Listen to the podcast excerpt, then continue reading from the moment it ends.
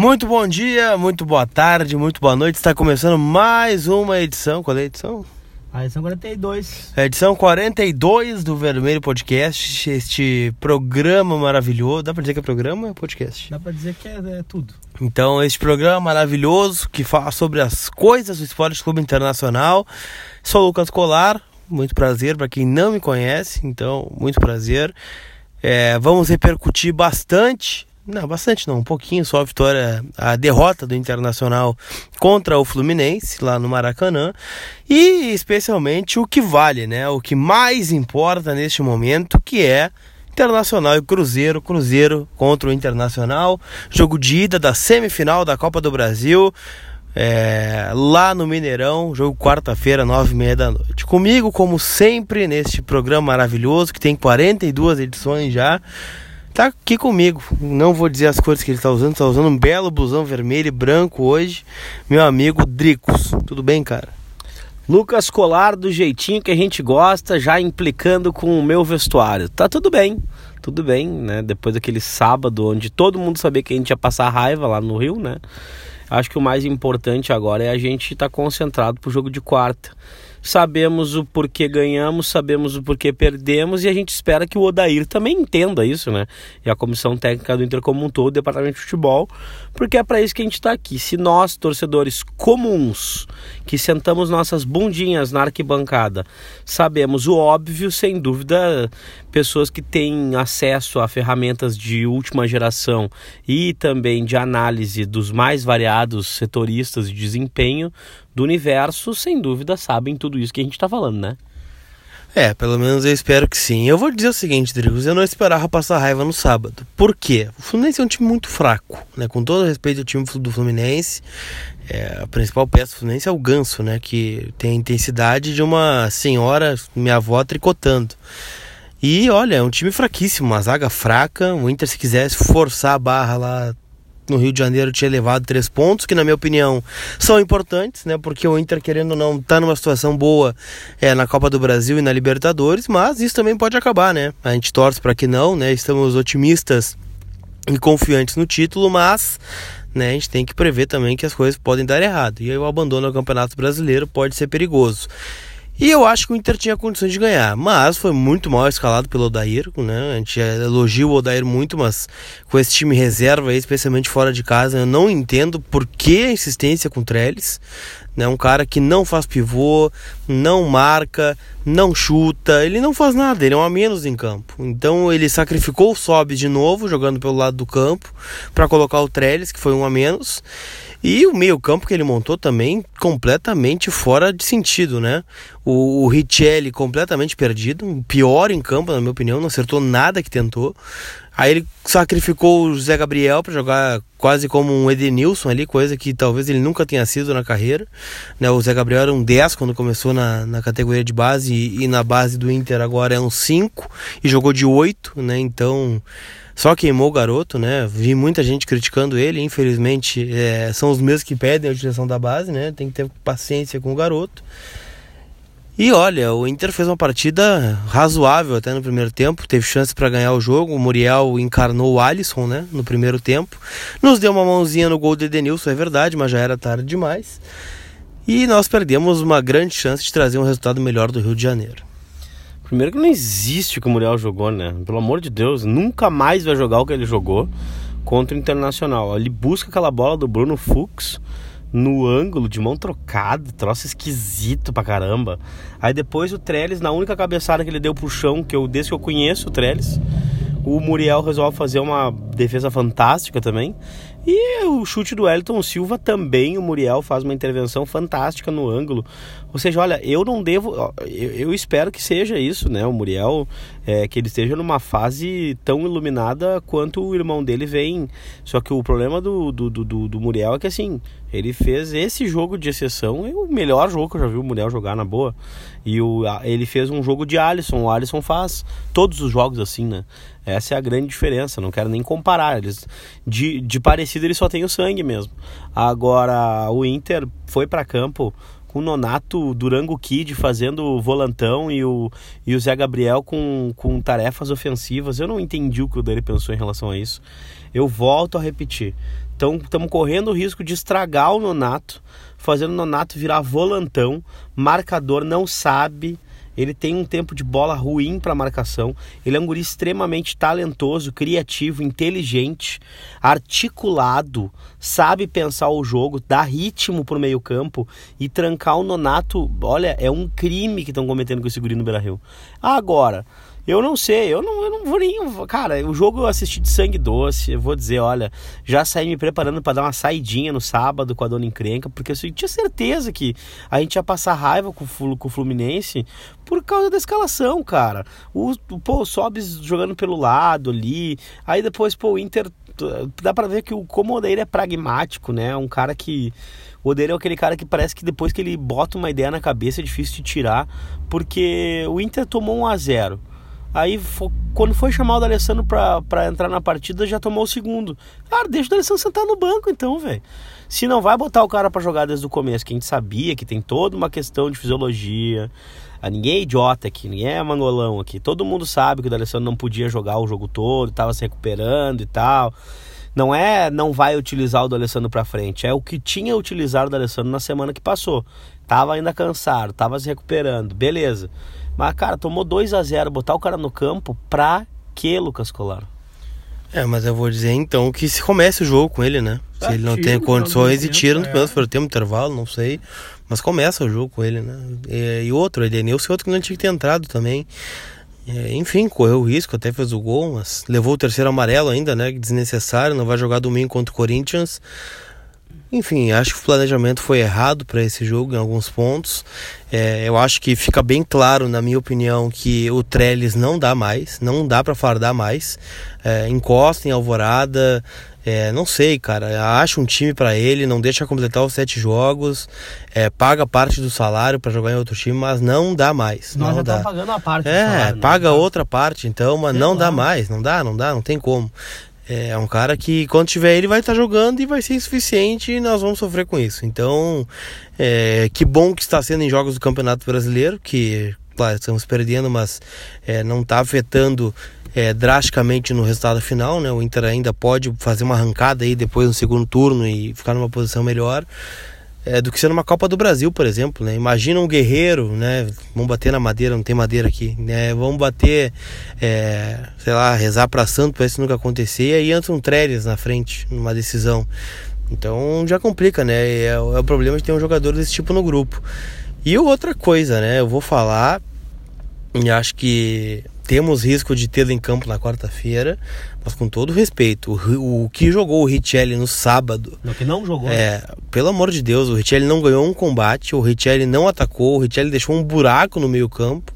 É, ele perdeu pro Ganso numa corrida no segundo gol. O Ganso arrancou o campo inteiro, ele não conseguiu buscar. É, parecia que estava de pantufa jogando, não acertava um passe, né, um passe fraquinho, perdeu um passe para ele mesmo, certa feita. Então, olha, eu não sei o que esse jogador ainda faz no Beira Rio. É uma convicção do Melo. E eu acho que é um. É, o Richelli é, no esporte foi um bom jogador, né? Ele realmente é, valia o investimento naquela época que o Inter queria contratar, mas agora, cara, ele já veio machucado para cá. Teve que fazer uma cirurgia no tornozelo, ficou aí um ano, oito meses parado. Esperamos o cara se recuperar. Ele começou a jogar, lesionou de novo. E aí não foi visto que ele não serve. A gente fez um esforço para renovar o empréstimo do cara até o final do ano de novo. Em vez de deixar expirar o contrato, volta para Recife, busca alguém melhor. Não, a gente fez uma força para ficar com o Richelli e aí é uma função que agora estamos mal, né? O Dourado tem esse problema no joelho, o Lindoso ainda é dúvida para quarta-feira, tô com esperança que ele vai jogar. E aí, se não jogar, vem o Richelli, né, que teve essa atuação maravilhosa no sábado para jogar na quarta contra o Cruzeiro. Então são coisas, né, que o Inter se equivoca em alguns pontos. A gente falou muito no último podcast dos acertos da gestão, mas esses dois nomes aí que ficaram para mim evidenciados no sábado, o Trellis e o Richelli, olha, não tem condições mais, já tiveram chances demais e estão comprometendo o resultado dentro de campo. Cara, e, e, outra coisa, né? Porque é, aí é legal, né? Eu gosto mesmo da, da audiência, porque a audiência sabe o quanto a gente fala o que tem para falar, né? Se a gente tiver que elogiar, elogia, se tiver que criticar, critica. E nesse momento tem, tem gente escutando o podcast sem dúvida pensando assim, ó. Pô, mas semana de jogo decisivo eles estão metendo o pau no Richelli desse jeito, pra quê? O cara pode até fardar na quarta. Gente, ele pode fardar na quarta. E ele pode inclusive fazer uma boa partida na quarta-feira. Acontece que a chance disso acontecer é quase nula. E isso vem acontecendo já, a gente vem falando sobre isso há bastante tempo. Não é uma opinião de ocasião. É a mesma coisa que o Trellis. Cada vez que o Trellis entra em campo, ele tem mais chance de fazer um gol. E na, quando ele fizer um gol, tenho certeza que vai vir gente pro microfone dizer: Ah, pois é, olha aí, ó. A gente tava falando para vocês apostar no cara, para vocês terem paciência com o cara. Passaram-se oito meses que a gente tá aturando o Trellis fardando uma camiseta que era do Fernandão que ele não está usando a 9, óbvio, né? Mas é uma figura de linguagem. Ele está sendo centroavante na mesma posição que já teve caras importantíssimos para o clube. Então é inacreditável que a gente bote um cara desse para jogar numa instituição do tamanho internacional com 130 mil sócios. E se a gente não se indignar com isso, nós vamos nos indignar com o quê? Com o que que nós vamos nos indignar vendo uma, uma bobagem dessa acontecer? Né? Óbvio que pode se falar, é uma pena o que aconteceu com, com a dupla de zaga reserva do Inter. Ninguém queria que a dupla reserva lesionasse.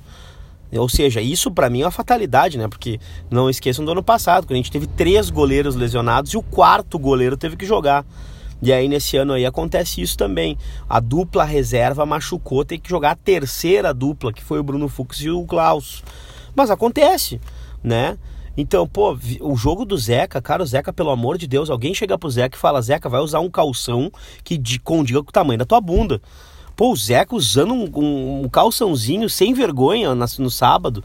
E, porra, pelo amor de Deus, parecia que tava jogando de má vontade, sabe? Não é.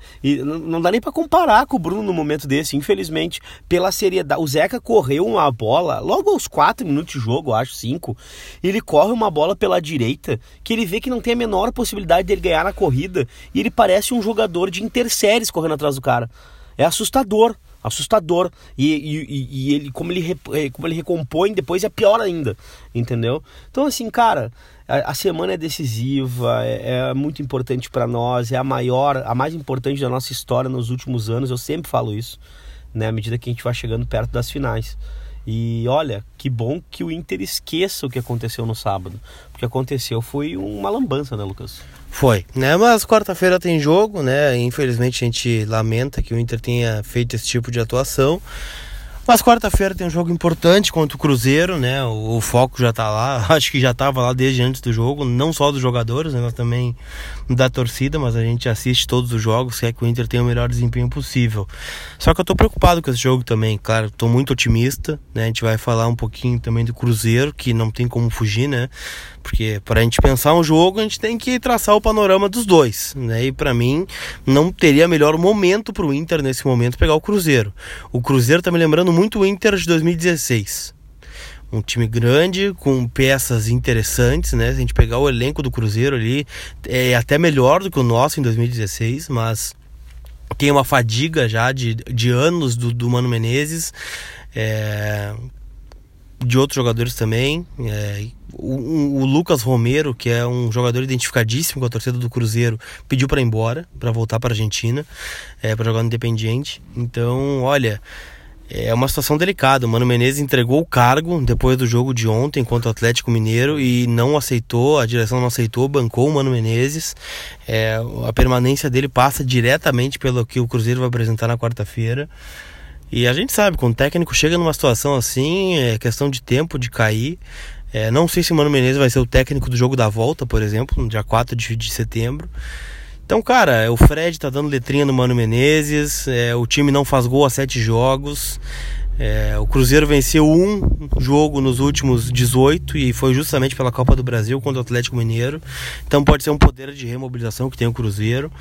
Mas assim, cara, é, eu enxergo como o momento do Inter no jogo. Né? Eu vou, eu, vou, eu vou ficar com a imagem do Inter, a última, que é do jogo contra o Nacional, dentro do Beira Rio, numa competição de mata-mata, onde o engajamento é outro, né? a, a preparação é outra, é, o foco é outro. E o Inter fez um grande jogo, né? Talvez fez a, uma atuação perfeita aí, o próximo disso. Tem desfalques para quarta? tem, mas eu acho que o Inter tem condições de ir lá em Belo Horizonte e tem que ir com a mentalidade lá para Belo Horizonte de ir para ganhar o jogo. Não adianta o seu Odair Helma, a quem tenho muita admiração, pensar em voltar vivo. É jogo pro Inter ir lá e ganhar e voltar tranquilo para cá para fazer um jogo aí sim pensando é, numa classificação, é, talvez não se expondo tanto, aproveitando as brechas que o Cruzeiro vai deixar, porque olha, se a gente for esperando lá, é, com o Cruzeiro nessa situação, brigando por um prato de comida, é, e, e, der uma brechinha, a gente sabe que o Cruzeiro é gosta desse tipo de jogo, né? O Cruzeiro é o atual bicampeão da Copa do Brasil, apesar de tudo isso. Então, cara, eu eu tô preocupado, mas tô otimista ao mesmo tempo. É, velho, e outra coisa, né? Pô, o Inter vai sem o Lindoso e sem o Dali, né? É, o Lindoso eu não sei ainda. Então, chance, né? né? Pô, mas a bagunça que vai virar o meio-campo do Inter, né? Falando assim em estratégia mesmo, em tática, em, em formação do, do, do meio-campo colorado, é, é tem fortes indícios de que vai ser bastante complicado, né? Já seria originalmente sem o, o D'Alessandro. E com a possibilidade do, do Lindoso não jogar, ou se jogar, jogar descontado, porque não vai jogar 100%, né? Se ele quiser o meu tornozelo, se servir hum. para alguma coisa o meu tornozelo, eu tiro, eu amputo a minha perna e dou para ele meu, meu tornozelo, não tem problema. É uma questão de, de, de, de, agora é da gente. Mas, cara, sabe, tem que lidar com a coisa de uma forma madura. E em relação ao que vai acontecer, se o Inter esperar o Cruzeiro no seu campo, vai botar para o campo do Inter um time que não marca oito jogos, totalmente incompetente para fazer gols, né? E aí vai esperar o quê? Que a competência volte a brilhar dentro do time do, do, do Cruzeiro. Um time que tem Thiago Neves, um time que tem Sassá, um time que tem Frederico, sabe? Essa saída do Lucas Romero para mim foi uma bomba no time, né? Uma bomba, porque era um cara muito identificado. O Fred no banco metendo letra neles, azar. E o Mano Menezes entregando o chapéu dizendo, ó, oh, não quero mais. E os caras, não, não, irmão, agora tu vai até o fim, essa pica não é minha. Então, ó, cara, tá, tá deixa que eu deixo. E eu, sinceramente, a torcida vendo isso, eu quero acreditar numa desmobilização da torcida cruzeirense para quarta-feira. Eu não acredito em estádio lotado, porque ah, os indícios do próprio clube, da própria instituição, não estão deixando isso ah, claro para o torcedor. Então, no momento que passe insegurança para o torcedor, eu acho que já desmobiliza naturalmente. Não sei qual é a força que vai ter para conseguir. Respeito muito a história do Cruzeiro, respeito sua torcida. Longe de mim, é, não é jogo jogado, é um jogo difícil, é uma equipe com muitas qualidades individuais, né? Agora, cara não tem um panorama melhor para o Inter ir jogar bola e que ir para ganhar, entendeu? Para ganhar fora de casa, para fazer o placar. Se o Inter trouxer o Cruzeiro, é capaz de trazer uma tempestade para Porto Alegre, né, Lucas? Ah, com certeza. Eu acho que não vai ter desmobilização, até porque é uma semifinal. E é, querendo ou não, o último fio, né, que o Cruzeiro tem agarrado aí pra, pra temporada, né? Porque imagina, o Cruzeiro eliminado da Copa do Brasil pelo Inter, se Deus quiser, fica só com o Brasileirão, dentro da zona do rebaixamento, com uma bomba relógio aí dentro do vestiário, é, problemas extracampo aí, que a gente já sabe quais são. Então, cara, é, vai ser complicado. Então, acho que é a chance do Cruzeiro aí engrenar na temporada, né? Ou pelo menos conquistar mais um título. E, e, nós estamos no caminho deles, né? Mas eu vou repetir, eu acho que o Inter tem condições de ir lá e fazer um bom jogo. Mas aí passa muito pela escolha do Odair e a estratégia que ele vai usar para esse jogo. É, eu pensando com a cabeça dele assim, cara, eu já falei que eu faço esse exercício com, com frequência para pensar né, na escalação que ele vai usar e geralmente costuma acertar, até porque a vivência né, da questão do, dos treinamentos, do dia a dia, da, da ideologia de um técnico que já está há mais de dois anos aqui. Então, cara, eu acho que se o Lindoso não tiver condições, eu acho que ele ainda pode jogar, né? Ele está fazendo tratamento em três turnos aqui em Porto Alegre, vai viajar para Belo Horizonte e acho que fica à disposição. Vai descontado? Vai, mas o Lindoso descontado ainda assim é melhor que o Richelli. E, e acho que se não jogar o Lindoso, vai o Richelli, é inevitável. Acho que o, o Odair não faria o que eu faria, por exemplo. Eu usaria Edenilson, Patrick e Nonato num tripé. É, não necessariamente com alguém preso e alguém jogando, mas os três fazendo a mesma coisa. Acho que dá para funcionar.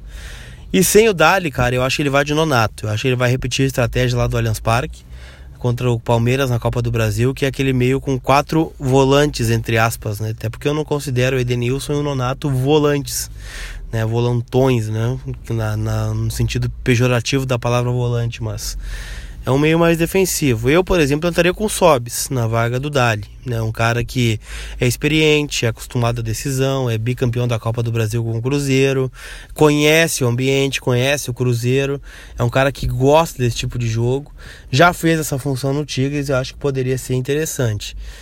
Mas eu acho que ele não pensa como eu. Ele não, não entraria com o Nonato e, e Sobis e acho que vai entrar com o Richelli e Nonato se o Lindoso não tiver condição. E tu, meu caro amigo Dricos, o que, que você faria se Odair fosse? Nessas horas eu acho que coisa boa que eu não sou Odair, né? Primeiro porque a responsabilidade do Papito é gigante, né? Acho que ele vai aí com o querido Marcelo Lomba, vai jogar com o Bruno, não tem discussão em relação ao Zeca. O Zeca não me parece estar tá melhor que o Bruno nesse momento e com Cuesta e Moledo e aí o Wendel já segue duvidado, mas fazendo boas partidas aí ou partidas que consigam se sustentar ainda como titular do Internacional. Natanael, por causa daquele gol contra, não muda nada no que eu penso dele, acho que vem sendo bem voluntarioso, tem sido um jogador que vem crescendo, vem entendendo a equipe do Internacional. E olha, é uma coisa que a gente tem que elogiar, cara, porque assim, ó, muito se fala sobre a questão de adaptabilidade, dar um tempo, não sei o que.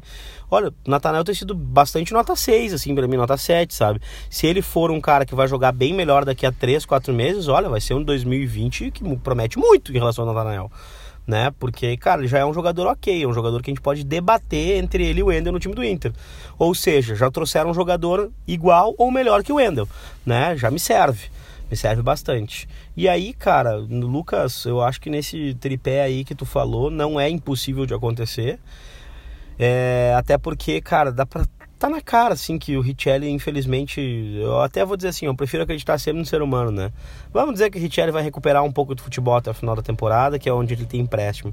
Mas, cara, não consigo ver ele sendo titular do Inter na quarta-feira. Vai ser uma sandice se isso acontecer. Tomara que não aconteça e tomara que não seja se acontecer. Mas eu jogaria com o, o Edenilson, Nonato e Patrick. Jogaria com Sobs, como tu bem disseste. Acho que o Sobis é um cara experiente que pode fazer essa função e fechar também pela direita, né? É um cara que tem qualidade para isso, né? Um cara bastante rodado e maduro para ser para ser obediente taticamente. Entre o Nico e o Wellington Silva, que obviamente a gente sabe que o Nico vai jogar, né? Mas o Nico tem uma obediência tática que ele construiu ao passar dos anos, né? É um cara que sabe o que o Papito quer, que sabe o que o Inter quer, Pode estar tá apagado? Pode estar tá apagado. Pode não estar tá fazendo os melhores jogos? Pode não estar tá fazendo.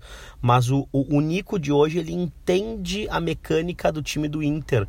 Melhor que o Wellington, que é aquele cara do segundo tempo, que é aquele cara do combate um contra um, aquele cara que vai arranjar espaço, vai quebrar uma linha, vai dar um corte para dentro, para fora, vai cruzar para a área. E, né, na frente, acho que é indubitável a qualidade do Paulo Guerreiro e vai ser. Se o Fred jogasse, já seria um duelo aí entre do, dois centroavantes é, que fizeram história no Brasil nos últimos 10, 15 anos, né? Mas o Guerreiro, cara, o Guerreiro é o melhor jogador de atividade do Brasil como centroavante, sem dúvida, né? Com certeza. Então é o que, é o que faríamos, né, para quarta-feira. Mas enfim, vamos ver se o Daír escuta o podcast, muda de ideia, né? Apesar que eu não sei quais são as ideias do Daír, estou só cogitando né, pensando com a cabeça dele e com o que ele fez até agora no tempo que esteve no comando técnico do Inter. Dricos, considerações finais para a nossa audiência maravilhosa. Dizer que passamos raiva no sábado e aqui estamos na segunda-feira reverberando as coisas do Inter. Dizer que nunca ataque com raiva, né? Porque essa aí é o ensinamento número um. O cara que ataca com raiva tem a tendência a entender errado as coisas porque não está pensando com a cabeça, ou seja, o Internacional não pode simplesmente se atirar, mas também não pode ficar esperando o Cruzeiro para jogar.